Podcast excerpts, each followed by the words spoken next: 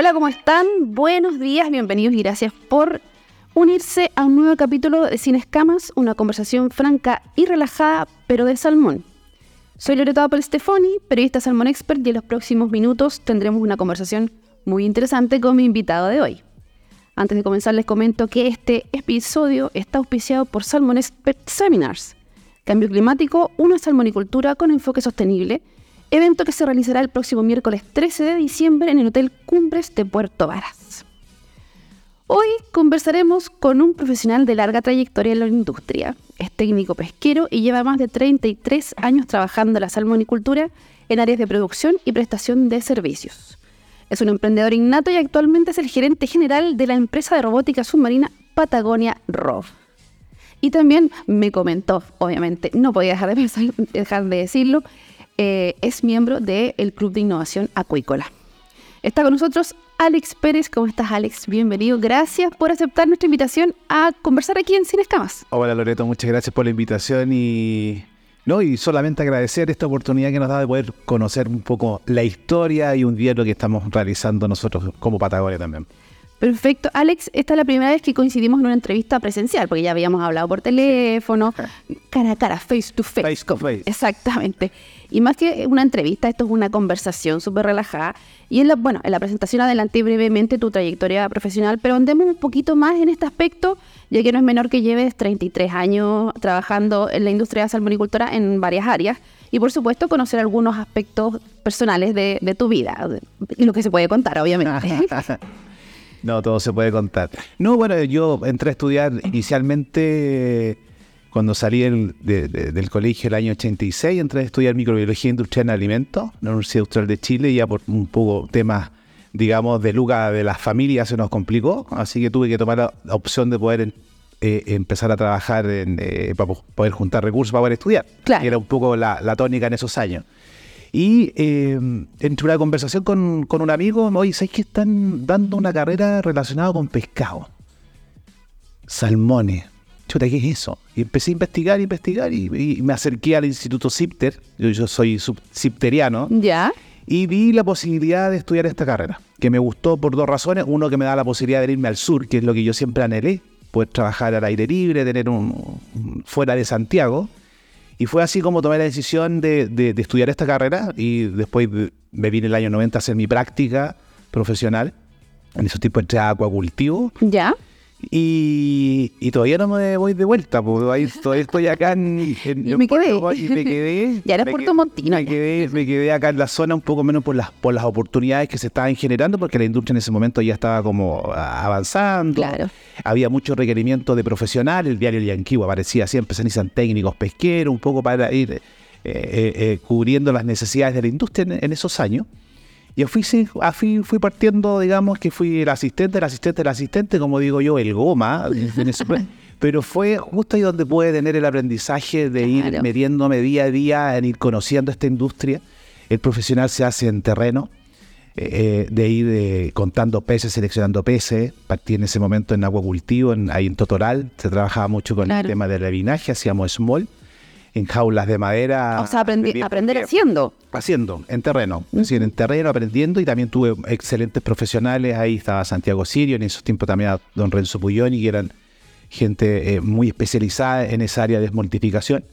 Así que ahí me fui involucrando, involucrando y, cada vez eh, tomándole la importancia de lo que era la industria y, lo, lo, que había que ir aprendiendo, porque no, no había nada, mucho escrito. Entonces, eh, fueron desafíos personales y también de ir entendiendo desde el origen y cada vez día más ir queriendo lo que es esta industria.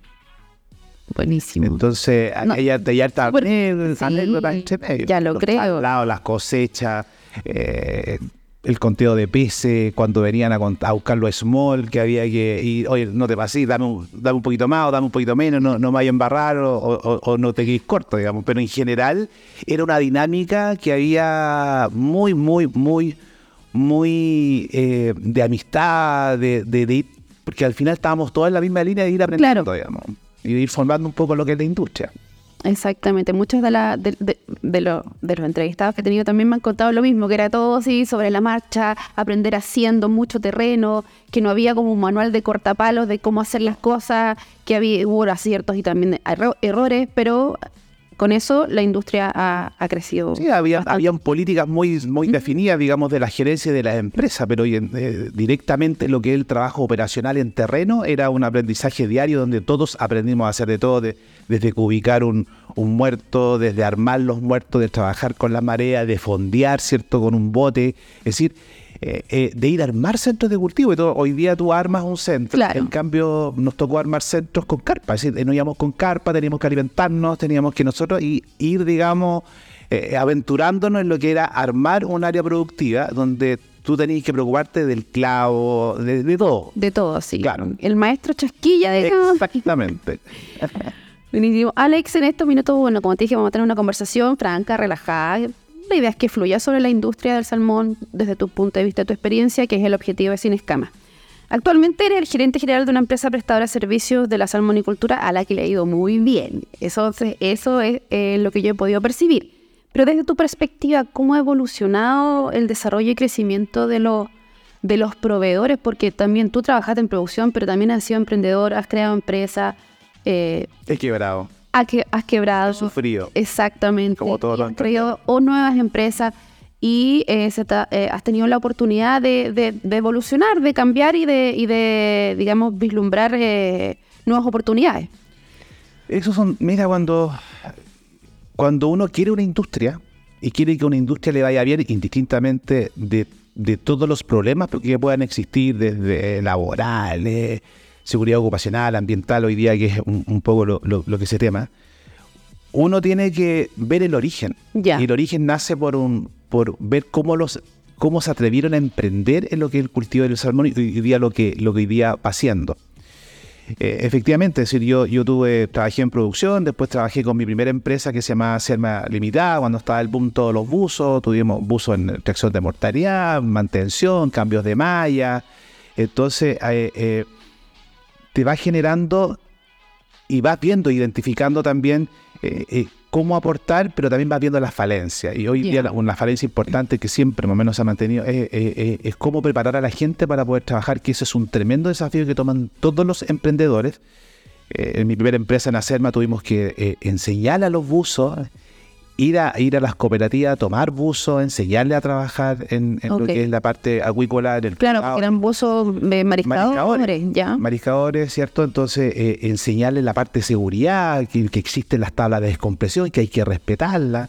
Entonces, todo un proceso también de formación. Claro. Y eso también te lleva a descubrir que, que también en ese momento habían buzos que estaban en Levo, en Penco, que los trajimos a la zona, les volvimos a enseñar y también les va abriendo las oportunidades, digamos, de, de incorporarse a una industria que, que en la medida que iba avanzando también iba exigiendo ciertos comportamientos, ciertas normativas que se fueron dando. Y, y eso llega un poco a, a los desafíos que, que los emprendedores vamos tomando, que es la resiliencia, que es el tema de organizarse, que es el tema de, de- de- de ahorros operacionales, de ir capacitando por un lado, de ir aprendiendo por otro lado. Entonces se va formando o- o una estructura siempre en mira de la mejora. Y no tan solo de mejora del servicio, también de ir Claro. mejorando a las personas que están cooperando contigo. Y ese proceso ha sido, ha sido largo, digamos, desde, desde el principio a la fecha seguimos en lo mismo. Hoy día hay, hay muchos más profesionales. Pero también hay que ir eh, instruyendo y guiando cuáles son los objetivos que hoy día queremos, tanto las empresas proveedoras, eh, que ahí en los proveedores siempre está el esfuerzo, ¿cierto?, de poder ser mejor. Ya. Y el ser mejor significa cumplir las normas, cumplir ciertos requisitos, tener también internamente tu objetivo, qué es lo que yo quiero ofrecer, un trabajo que sea sustentable, un trabajo que cumpla la normativa, un Ya. trabajo que vaya a la par también a las exigencias que tiene la industria. Que tienen las empresas, de todas maneras. Entonces, pues, pues la idea es ir nivelando hacia arriba, no bajarnos de los patines, sino ir avanzando Claro. en que esta industria, eh, todo, y, y- y- y digamos los viejos que estamos en esta cuestión, eh, en la macro zona sur, es cosa de ver cómo lo vimos y cómo lo que hoy es, y las oportunidades que van generando. Y yo creo que va a seguir generando. Entonces los proveedores tenemos que estar en una línea de querer hacer bien las cosas, de asumir riesgo, de invertir de repente para poder generar Claro. nuevas, nuevas innovaciones, un poco que podemos hablar después, eh, cómo partió el tema de la robótica. La robótica partió por un, un tema de poder apoyar solamente Sí. lo que es la extracción de mortalidad. Sí, vamos a hablar de eso. Vamos no, para allá. no te me adelantes, No me adelantes. Bueno, como, como te decía Alex, eh, el área tecnológica ha evolucionado mucho en el último tiempo, en la industria es súper evidente, pero mira, si tú me hubieras hablado de robots hace un par de años a mí, yo hubiera pensado robots deben ser robotitos, así, forma humana, o como uno tiene la concepción de que es, de que es un robot, Eh, pero ahora... Arturito. Claro, exactamente, como un Arturito, pero la verdad es que ahora es totalmente diferente. o sea, la concepción que yo tengo ahora eh, me quedó claro que no es así, no es así. Y eh, ¿cómo, cómo llega esta tecnología a la industria El- el que, y cómo se ha ido adap- adaptando tan rápidamente a los requerimientos de la salmonicultura. Porque, como te decía, Rob para mí era un robot, un robot con forma humana, pero es todo lo contrario. Es todo lo contrario. Bueno, ahí te- si la robótica ha existido siempre. Sí. Muchos años atrás que apoyan directamente en lo que es alta mar, las áreas petroleras. Entonces son eh, equipos de- eh, que vienen funcionando hace mucho tiempo. Ahora, ¿cómo se introduce a la industria? Justamente para mitigar ciertos riesgos en lo que básicamente lo que es el buceo. En el buceo siempre se hablaba del buceo yo-yo, que es un bu- buceo repetitivo. Sí. El buzo movía la mortalidad, se pasaba a otra jaula, eh, y ahí un poco se lo dominó. Y había un cierto riesgo de acumulación, de, cierto que le podía provocar alguna enfermedad a los buzos. Nace como esa primera necesidad de poder eliminar ese buzo ese buceo repetitivo en lo que es la mortalidad. Es por ahí las empresas que empezaron a trabajar con la extracción de mortalidad, pero ¿cierto? Siempre quedaron un par de, de peces, entonces la normativa decía que no puede quedar ningún pescado muerto después de, de lisa. Entonces el robot apareció justamente para eso, para Ya. poder apoyar y hacer mucho más eficientes los sistemas. Y ahí se fue implementando, oye, el robot aparte de eso puede inspeccionar redes, puede detectar si hay alguna rotura, etcétera. O si hay, un, eh, eh, digamos, alguna, la red está mal, mal, mal confeccionada, si está mal impregnada. Entonces, cuando tú ves que estás viendo en el momento las, las desviaciones que tienen eh, ciertos eh, elementos que están dentro del cultivo, tú dices, chota, es decir, puedo ver algo más y puedo informar algo más Más allá de lo evidente. más allá de lo que tú estás viendo. Entonces. ¿qué permite eso? Entregar información. Y esa información te permite mitigar riesgo, hacer mejoras, tomar cierto todas las precauciones frente a situaciones que son puntuales. Y ahí va después que un- cuando partes con eso, dices, oye, pero ¿qué más puedo hacer con la robótica? Oye, O sea, posibilidades hay infinitas. Claro, es decir, hoy día la robótica, desde tomar, eh, eh, digamos, con integraciones que nosotros hemos ido haciendo de, de multiparámetro, eh, puedes hacer mediciones de columnas de agua, de entender efectivamente cómo funciona la columna de agua, de oxígeno, redox, turbidez, pH, y te vas generando un- un- una idea de cómo es el lugar donde yo estoy. También puedes con la robótica hoy día hacer estudios de, de, digamos, de sedimentación, de fondo, entender cómo está el medio ambiente, de generar informes de inspecciones de fondo donde puedes derivar a distintas áreas, tanto la parte ambiental como el hallazgo de alimentos, que permite nuevamente mitigar, ¿cierto? Y la mejora, donde el cliente puede tomar decisiones operativas, productivas en el momento y hacer mucho más eficiente en términos económicos y operacionales eh, las decisiones que ellos toman. Entonces hoy día la robótica eh, va a seguir avanzando, va a seguir avanzando. Hoy en día ahora viene la analítica, viene la predicción y todo eso con un robot. Que el robot te permite ver, va modificándose también los Ya. tipos de robot. Partimos con un robot con ciertas características, hoy día estamos dando el paso a robots que son un poco de mayor alta gama, ¿cierto? Que son energizados, que tienen mayor posibilidades de corriente, pueden trabajar en áreas que son de, de- de- de alta energía. Eh, eh, vienen robots ya que pueden llegar a 600 metros, 700 metros, porque hay normativas que te exigen que tienen que llegar Claro. a cierta profundidad. Entonces, nosotros estamos en ese proceso en que yo creo que en algún momento va a llegar al 100% robótica, digamos, que es lo ideal para todos los proveedores de robótica que... Obviamente. o sea, e- e- es, muy positivo para usted. Eh, Alex, y es muy complicado eh, innovar, porque claro, tú me comentabas que ante- hace algunos años la robótica era netamente como para la extracción de mortalidad, evitar el, el- el- un tema de seguridad para los buzos, y ahora tiene una infinidad de posibilidades. Y obviamente, eh, como tú me decías, eh, puedes obtener información, data, aplicar inteligencia artificial, Mm. todas esas cosas. Pero es muy complicado eh, evolucionar hacia eso. Cuando tú te estás enfrentando, digamos, a- al qué puedo hacer o, qué- o cuál es el plus que yo puedo generar, porque también aquí tú tienes que ir generando diferenciación. Y la primera pregunta es, ¿tenemos las capacidades? Es decir, por lo menos, eh, eh, y yo creo que sí. Yo creo que, yo creo que tenemos todas las capacidades en- en ni- a nivel profesional. Hoy en día yo trabajo con un grupo de profesionales jóvenes en el departamento de D, que lo primero que conversamos, ¿nos atrevemos a tomar desafíos? Ya. La respuesta es sí o es no. Sí, tenemos las capacidades. Parte primero de eso, de la convicción de realmente de querer hacerlo y de creernos el cuento que tenemos las capacidades técnicas, tenemos las capacidades académicas. Hoy en día el mundo está tan globalizado y comprar un neumático aquí es lo mismo que comprar un neumático en Estados Unidos. Claro. Es decir, es cosa cómo tú lo vas integrando y cuándo va- cómo vas viendo tú la- las necesidades que requiere una- esta industria o distinta industria, porque esa es la diferencia. La robótica hoy día y la tecnología, por lo menos lo hoy día que se está generando, lo puedes replicar aquí y en cualquier otra industria con la robótica. Y eso es interesante. Y a- en base a tu pregunta, yo creo que parte uno la convicción. Decir, ¿Ya? ¿Quieres innovar? Sí, quiero innovar. ¿Tiene un costo? Tiene un costo. ¿Qué significa? El costo lo asumo a través de, de- de postulaciones distintas a Corfo, a NIT, eh, etcétera. Eso te iba a preguntar. ¿ah- ¿Ahí están las instancias como para? o toma la decisión como empresa de hacerlo. Nosotros partimos con la segunda que fue ya, aportemos, dejemos presupuesto y comencemos a trabajar en innovar. ¿Qué podemos innovar? ¿Cuáles son las problemáticas?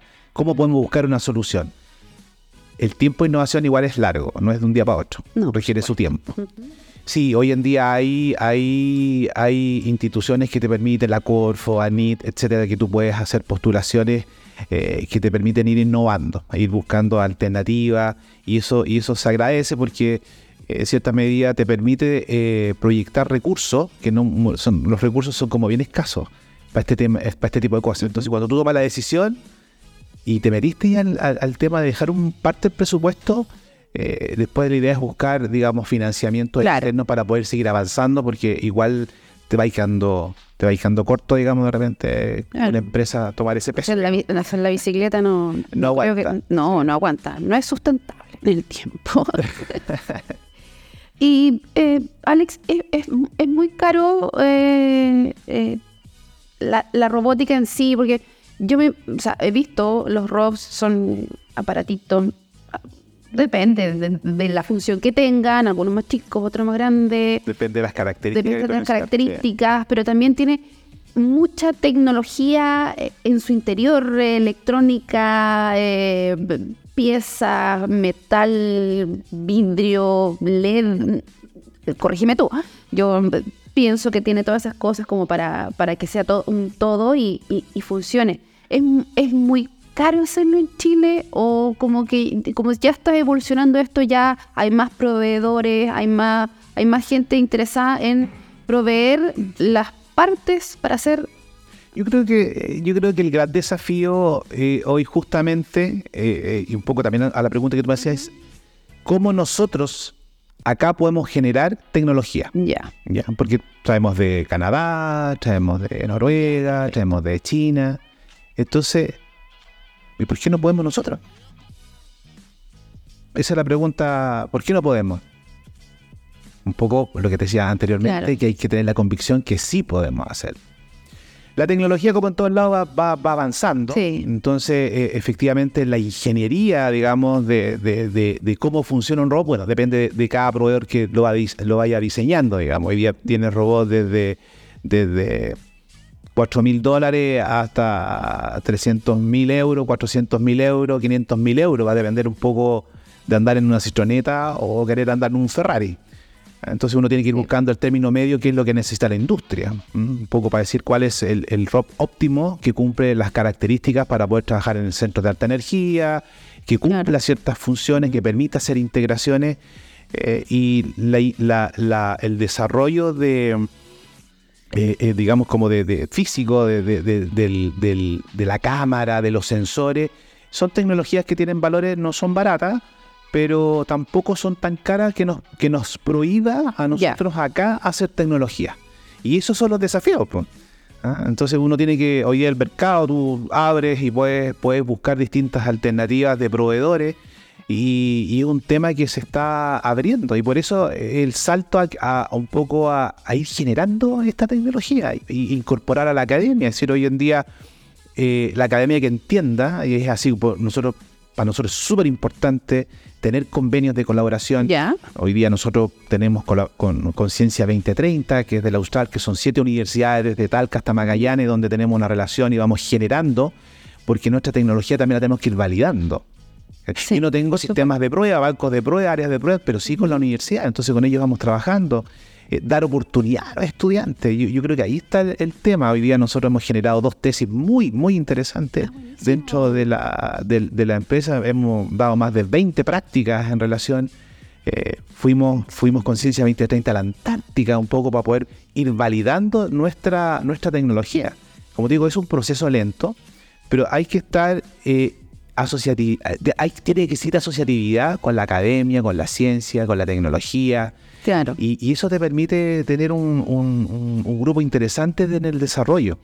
Entonces, eh, ahí tú vas minimizando algunos costos, eh, un poco de estudio. Hoy en día, por ejemplo, nuestro robot que, nosotros ya hicimos un primer prototipo, hoy día estamos en un segundo prototipo ya, eh, donde lo generamos a través de, una tesis con doctores, con profesores, donde diseñamos una ingeniería propia. Ah, Entonces, para nosotros es súper lento hoy en día, pero esperamos que en, marzo esté la, ya funcionando con la tecnología propia interna.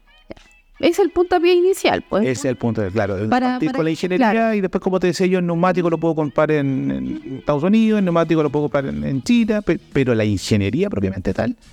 Y eso tiene una razón, Loreto. ¿ah? Es decir, yo creo que nosotros no podemos depender de los proveedores externos. No, por supuesto que Y lo vimos en el periodo del, de, la pandemia. Sí.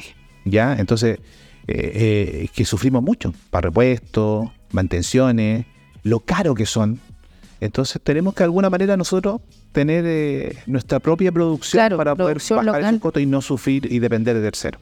Claro, y, quizás estas estos mismos convenios de colaboración le incentiven a, a los estudiantes recién egresados a decir, oye, está este mercado, yo puedo ser proveedor de este mercado, y mercado local, y, todo y todo queda en casa, digamos. Claro, y eso, y eso es y eso es súper interesante, Loreto, porque al final, ponte, nosotros hemos, hemos capacitado más de 60 personas en distintos colegios, eh, digamos, técnicos acuícolas en Melinca, un grupo de pescadores en Cisne, en, en, en, Puerto Montt y en, en, Magallanes, donde la idea es mostrar, oye muchachos, esto existe, esta alternativa de tecnología existe. Hoy día todos los cabros son tecnológicos. Sí. Entonces, oye, eh, tienen esta alternativa que pueden mirar al futuro como una profesión, un oficio.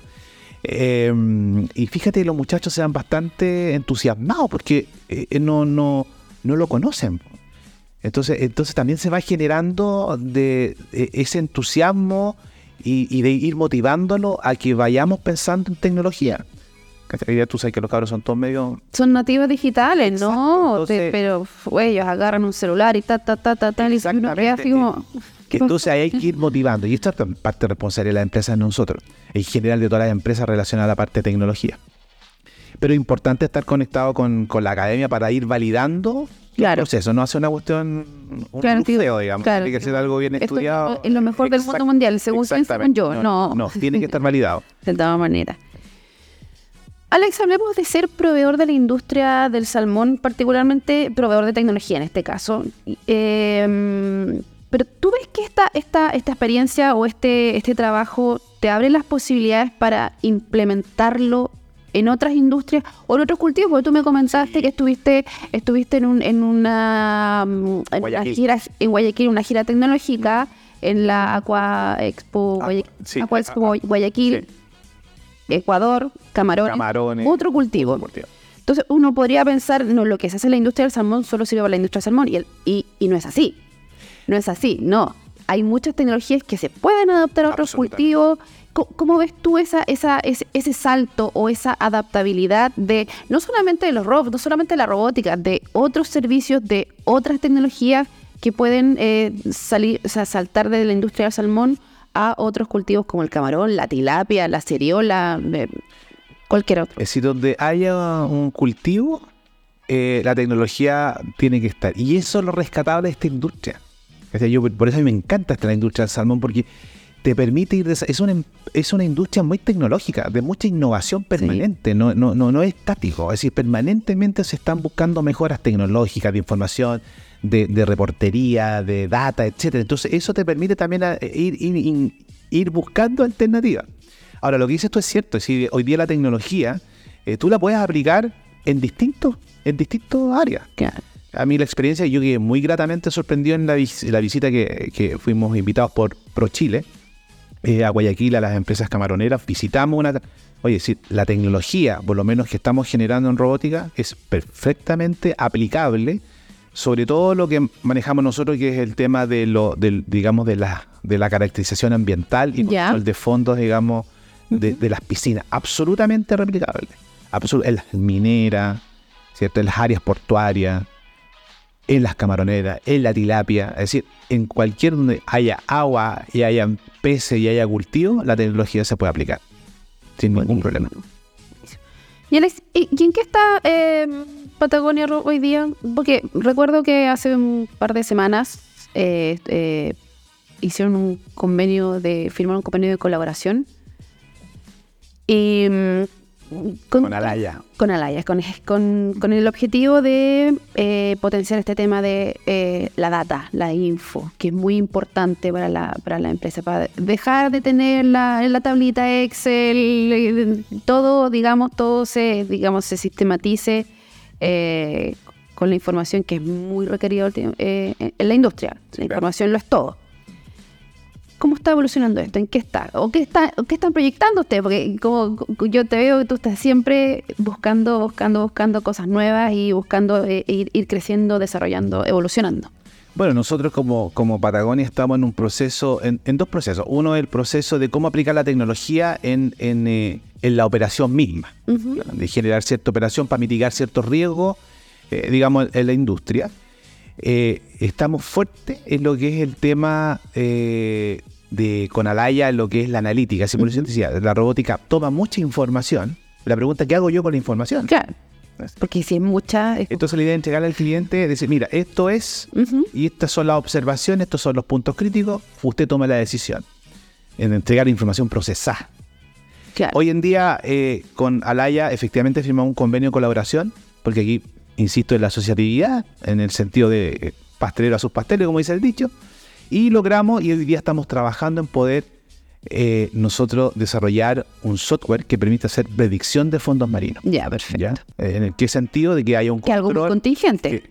claro, que haya un control donde haya una mantención preventiva y permanente del fondo marino y no llegar a un fin de un ciclo o a una, inspección de una infant que a lo mejor cumple o no cumple, sino que haya un proceso con tal de que él pueda producir tranquilamente y tenga los las menores, digamos, riesgos a no abrir un centro, a tener problemas sanitarios.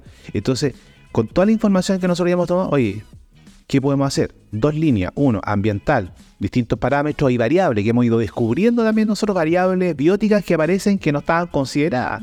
¿Ya? Entonces ahí empezamos a trabajar. Hoy estamos viendo un trabajo con un profesor dedicado a esto, sobre todo los poliquetos, estamos profundizando bien eh, eh, en qué momento aparece, por qué no aparecen, ir haciendo comparaciones con algunos sistemas que hoy día existen para poder llegar a, un producto que sea eh, que esté validado y que permita, digamos, entregar información cierta para poder aplicar ciertos los distintos tipos de, remediación.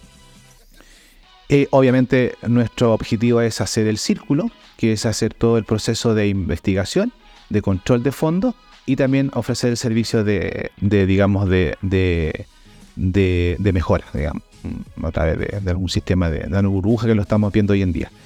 Pero, eh, y ahí después tiene la otra área es de los hallazgos de alimentos, el control de alimentos, de la clasificación, de ver en, qué, qué, porcentaje de alimento pierdo más, en qué proceso, de ir manejando y ir dando procedimientos, a lo mejor protocolos en base a la experiencia que hoy día nosotros tenemos y hemos trabajado con algunos clientes hace más de siete años que estamos trabajando con una empresa donde se han ido generando mejoras, pero que son espectaculares para los resultados, lo que es factor de conversión, que efectivamente el alimento que se está entregando sea absorbido por los peces. Claro, no se y, y eso también involucra un proceso desde la calibración del sistema de entrega de alimentos hasta cómo se está distribuyendo, hasta qué altura están las cámaras de, observación, etcétera. Es decir, todo eso, todo eso, todas esas variables las hemos ido analizando y para poder llegar a un producto, digamos, que en esta inspección de fondo te permita tener un control ambiental y un control del tema de riesgo de alimentos. Entonces estamos en ese proceso y fuera de eso diseñando cosas operacionales, un costurador de redes que, lo, que, hoy en día eh, ya el, punto de fondo está solucionado. Estamos haciendo algunos ajustes, digamos, en la parte operativa, como darle compensación, digamos, para poder eh, eh, costurar, cortar redes, entonces estamos en un proceso de hartas cosas. Hartas cosas. Sí, como digo, es lento. ¿ah? Oye, pero ¿cuándo? Es que eh, eh, eh, tenemos que probarlo. Exactamente. Y lo hemos probado, entonces tenemos que ir haciendo algunas, algunas mejoras. Ya no, no llegar a hacer las cosas tontas y locas. Lo importante es el espíritu de querer hacer las cosas. Sí, por supuesto, y la pasión que le pone, yo lo veo. Estimado Alex, fue un agrado tenerte acá en Sin Escamas, agradecerte toda esta conversación, la, la buena onda, la disposición y eh, nada más, pues agradecerte que, hayas estado en este programa que nos tiene súper orgullosos porque hemos recibido solo feedback positivo y puedo decir que todos mis entrevistados han sido 10 de 10. Ah, no, yo te agradezco a ti, Loreto. Yo creo que son tremendas oportunidades en que, nos conozcamos, ¿ah? las distintas, de las distintas áreas que participan en la industria.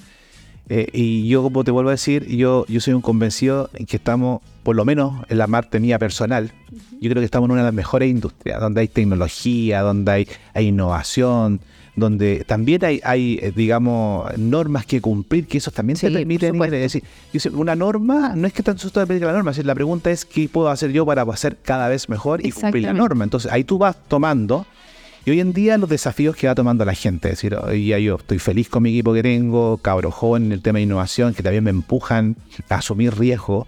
Y ojalá, lo ideal siempre, como te digo yo, eh, eh, los proveedores también de ir nivelando hacia arriba, de ir cumpliendo certificaciones, de, ir cumpliendo normas, eh, la parte de seguridad ocupacional, en la parte laboral, en la parte hoy día lo que está de moda, que es la, la, ley de, modelo de prevención del delito, y hoy día como empresa nosotros la hemos implementada. Estuvimos trabajando del año 2019 a la fecha, pero ya la tenemos implementada y lo que significa una transformación en administrar y cómo eh, ir trabajando en ser buenas empresas.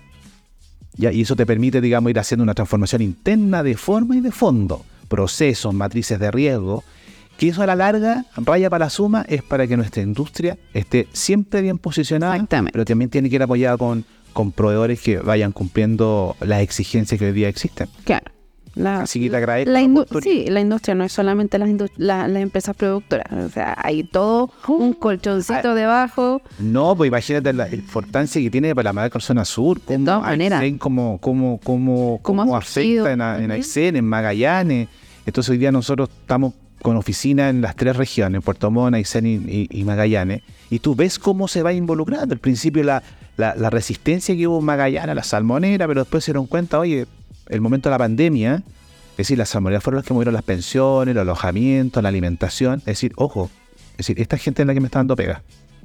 Y son muchos proveedores que están en esta zona. Sí. Una necesidad grande. Entonces, por eso, por eso, digamos, los que estamos en la industria, yo creo, por lo menos, te vuelvo a insistir, personalmente, yo creo que estamos en una de las mejores industrias eh, eh, y hay que cuidarla. Y cuidarla significa estar todos comprometidos en hacer las cosas mejor. En eso estamos. Bien, muchas gracias, Alex. No olviden que este episodio de Cine Escamas fue auspiciado por Salmon Expert Seminar, Cambio Climático, una salmonicultura con enfoque sostenible evento que se realizará el próximo miércoles 13 de diciembre en el Hotel Cumbres de Puerto Varas. No se lo pierdan.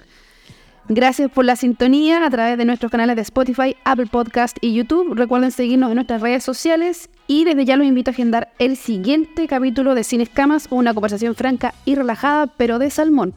Hasta pronto.